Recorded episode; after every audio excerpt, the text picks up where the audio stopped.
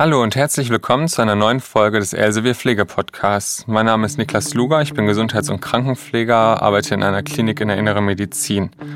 Ich habe heute bei mir Frau Christine Keller als Interviewpartnerin und wir werden über ein Thema sprechen, was euch täglich begegnet und für mich persönlich in meiner Ausbildung auch schon ein Highlight war. Und zwar geht es um den Umgang mit Medikamenten und Arzneimitteln. Hallo Frau Keller. Hallo Herr Luger. Schön, dass Sie heute bei mir sind. Ich würde gern mit Ihnen über die Medikamente sprechen und wie sie uns in der alltäglichen Arbeit begegnen, ob es im Krankenhaus ist oder in der Pflegeeinrichtung oder aber auch in der ambulanten Pflege. Die Vorbereitung und Gabe von Medikamenten ist eine vielseitige und anspruchsvolle Aufgabe und das ist ja auch eine Kernaufgabe von professionell Pflegenden. Deswegen würde ich gerne erstmal wissen, was gibt es denn da überhaupt für einen richtigen Umgang? Wie lagere ich Medikamente? Worauf muss ich bei der Verabreichung achten? Wie entsorge ich abgelaufene oder nicht mehr haltbare Medikamente?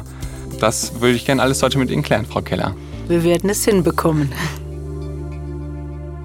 Zunächst würde ich gerne einmal von Ihnen wissen, was genau Medikamente oder Arzneimittel eigentlich sind. Wir hören beide Begriffe oft in der Praxis und wollen die heute auch synonym verwenden. Es gibt zwar kleine Unterschiede, da das aber in der Praxis auch gleichbedeutend verwendet wird, ähm, Medikament und Arzneimittel, werden wir es heute auch so halten, der Einfachheit halber. Mhm.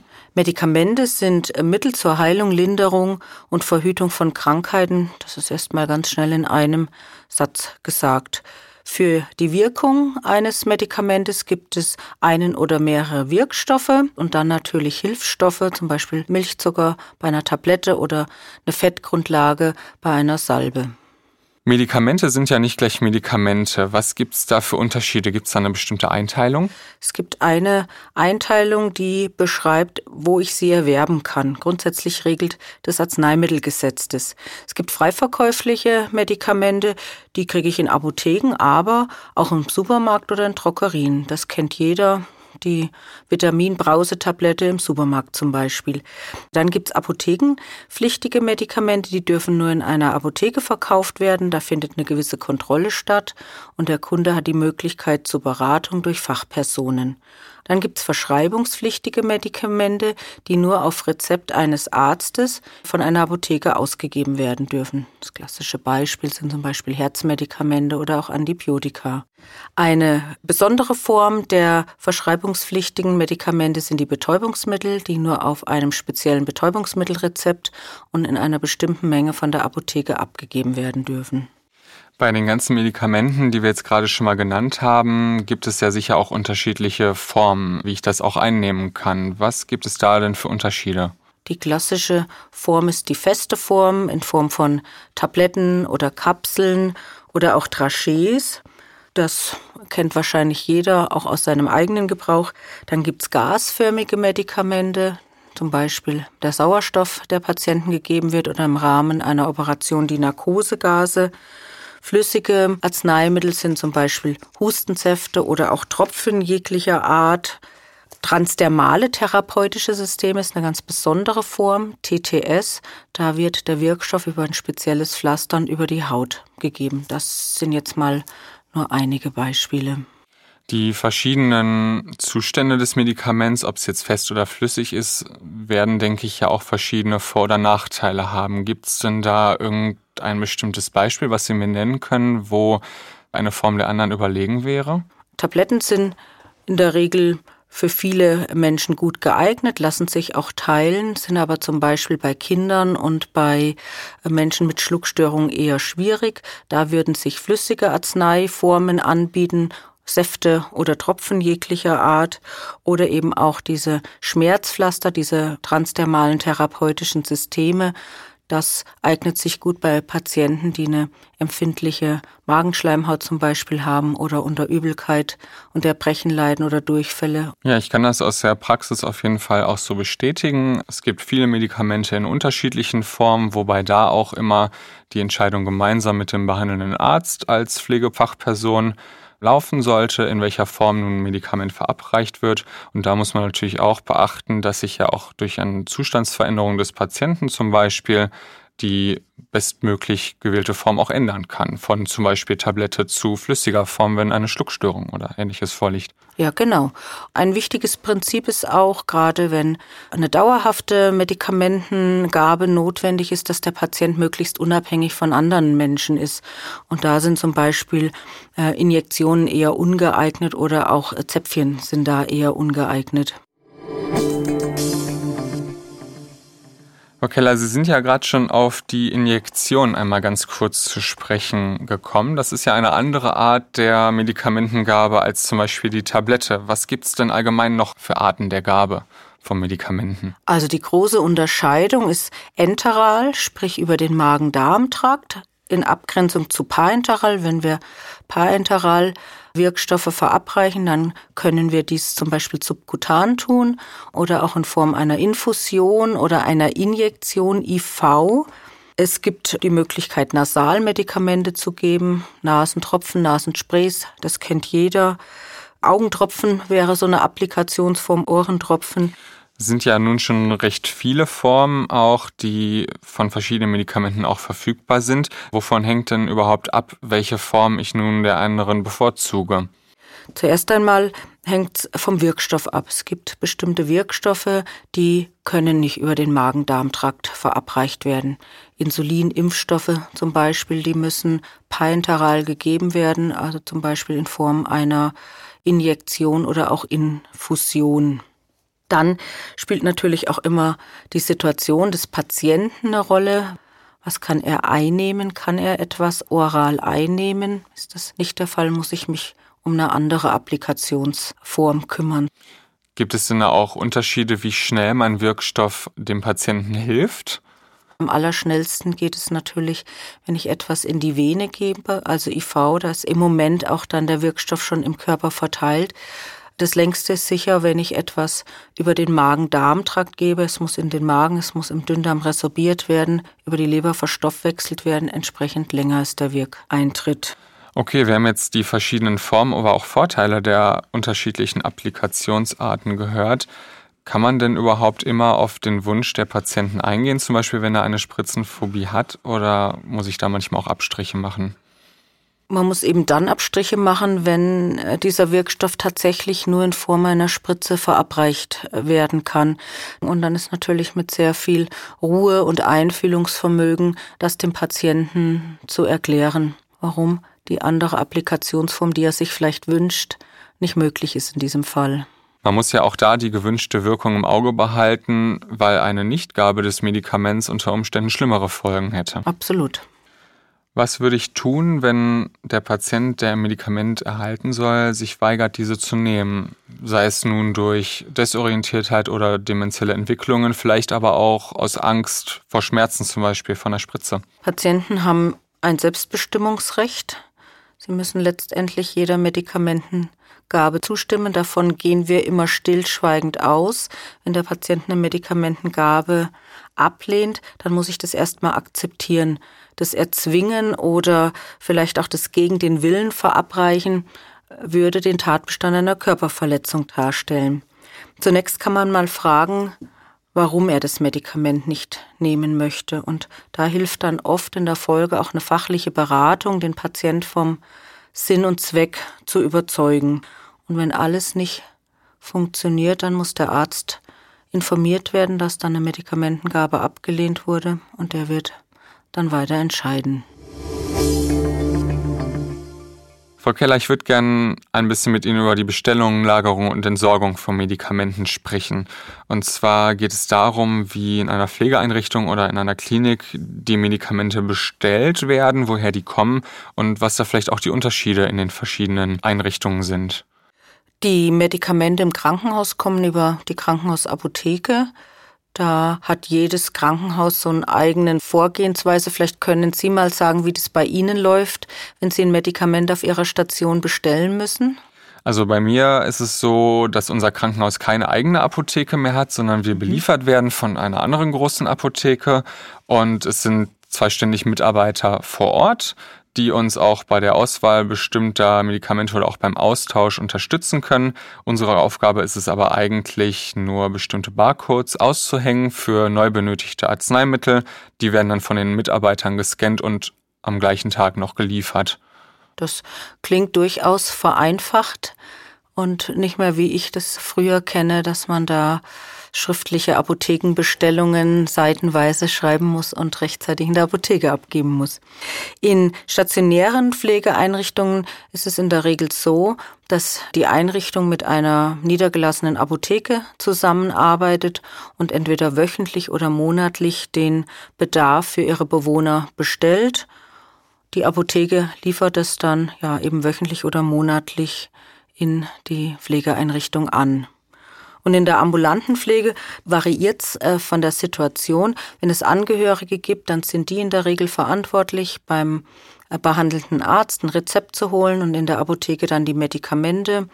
Bei Bedarf übernehmen das auch die Pflegefachpersonen des ambulanten Pflegedienstes. Das muss ganz individuell dann immer entschieden werden. Jetzt gehen wir mal davon aus, wir haben die Medikamente inzwischen bekommen, die wir bestellt haben, und jetzt geht es daran, die richtig zu verstauen und zu lagern. Was gibt es da für Sachen, die ich auf jeden Fall beachten muss, Frau Keller? In der Regel können die meisten Medikamente bei Raumtemperatur, also um die 15 bis 20 Grad gelagert werden. Aber es gibt auch Medikamente, die müssen im Kühlschrank aufbewahrt werden bei 2 bis 8 Grad, zum Beispiel Impfstoffe. Und es gibt Medikamente, die müssen lichtgeschützt aufbewahrt werden. Und man lässt sie entweder im Karton oder stellt sie in einen geschlossenen Schrank.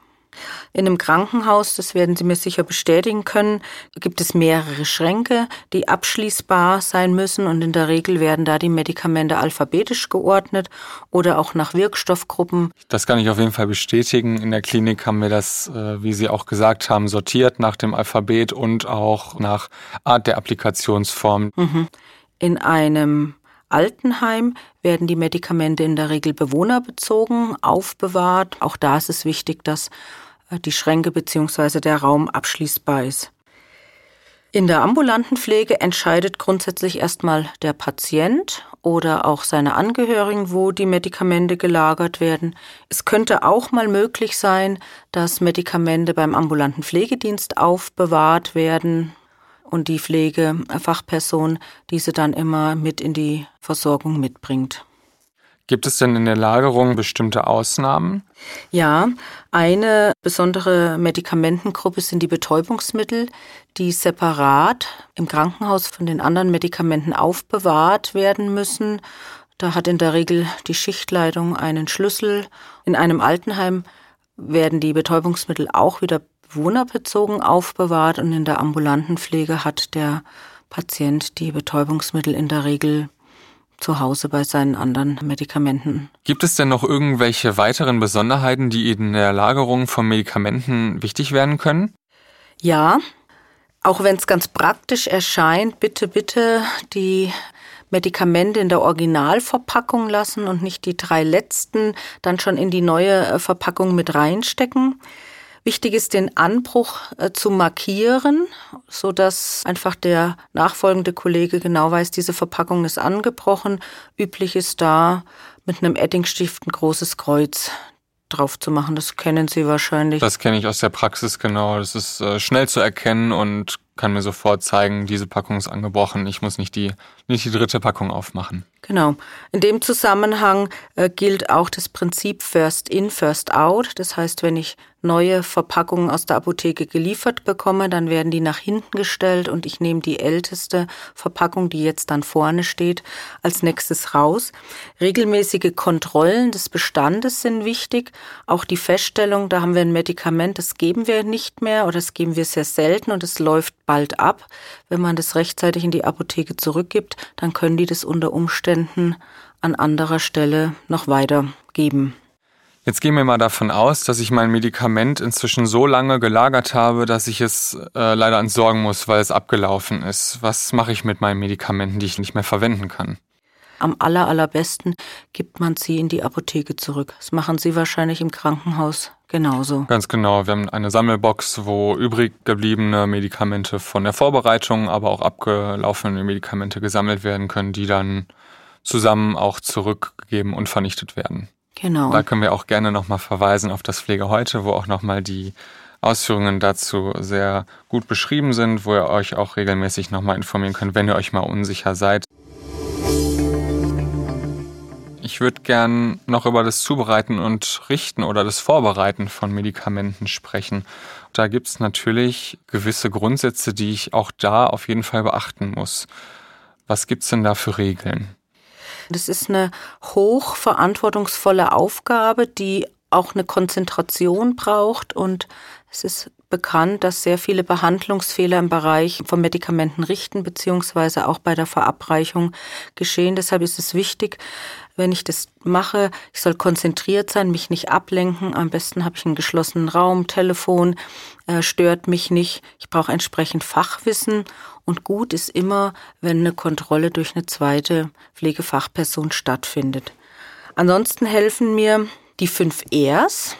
Richtiger Patient, richtiges Arzneimittel, die richtige Dosierung und Konzentration, die richtige Applikationsart, der richtige Zeitpunkt und es gäbe ein sechstes R, die richtige Dokumentation.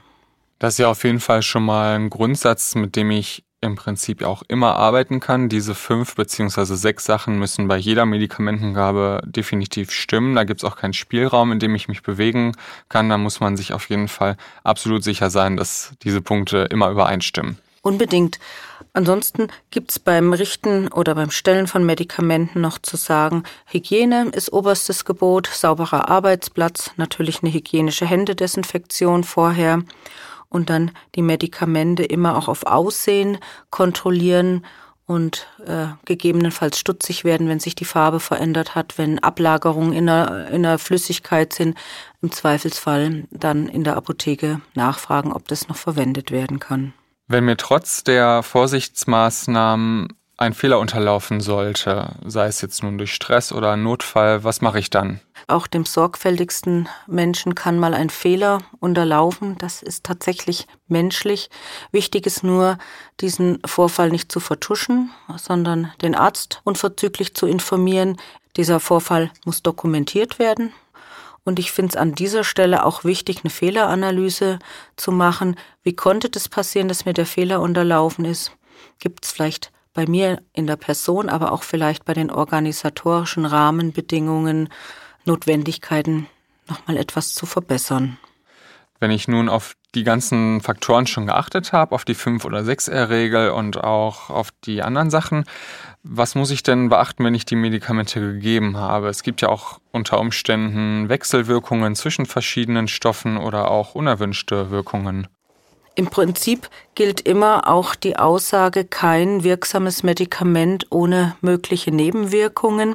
Die können in einfachen allergischen Reaktionen bestehen bis hin zu schweren allergischen Reaktionen. Es können aber auch substanzspezifische Nebenwirkungen beobachtet werden. Und für den anordnenden Arzt gilt immer die Abwägung zwischen Nutzen und Risiko. Und in manchen Krankheitssituationen wird man einfach Nebenwirkungen in Kauf nehmen müssen für eine Wirkung bzw. die Behandlung einer Krankheit. Wir sehen, das Thema Medikamente und Arzneimittel ist nicht nur eine anspruchsvolle, sondern auch eine sehr, sehr abwechslungsreiche Aufgabe. Viele Faktoren spielen mit ein, um das Ganze richtig und fachlich korrekt auch zu gestalten. Immer mit dem Hintergedanken, dass Medikamente nicht nur gewünschte, sondern auch unerwünschte Wirkungen haben können und dass man mit Konzentration und hohem Verantwortungsbewusstsein mit ihnen umgehen sollte.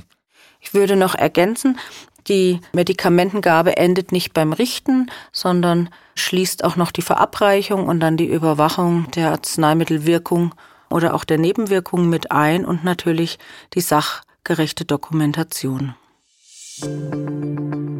Damit sind wir auch schon wieder am Ende der Folge angelangt. Vielen Dank, liebe Zuhörer, dass ihr heute wieder dabei wart und wir hören uns hoffentlich wieder beim nächsten Mal.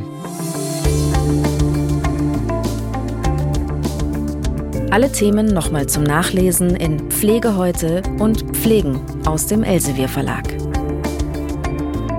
Habt ihr Fragen? Schreibt sie uns an pflegepodcast.elsevier.com. Einen Überblick der Themen, die wir im Podcast behandeln, findet ihr außerdem auf elsevierpflegepodcast.de. Eine Produktion von Ikone Media im Auftrag der Elsevier GmbH.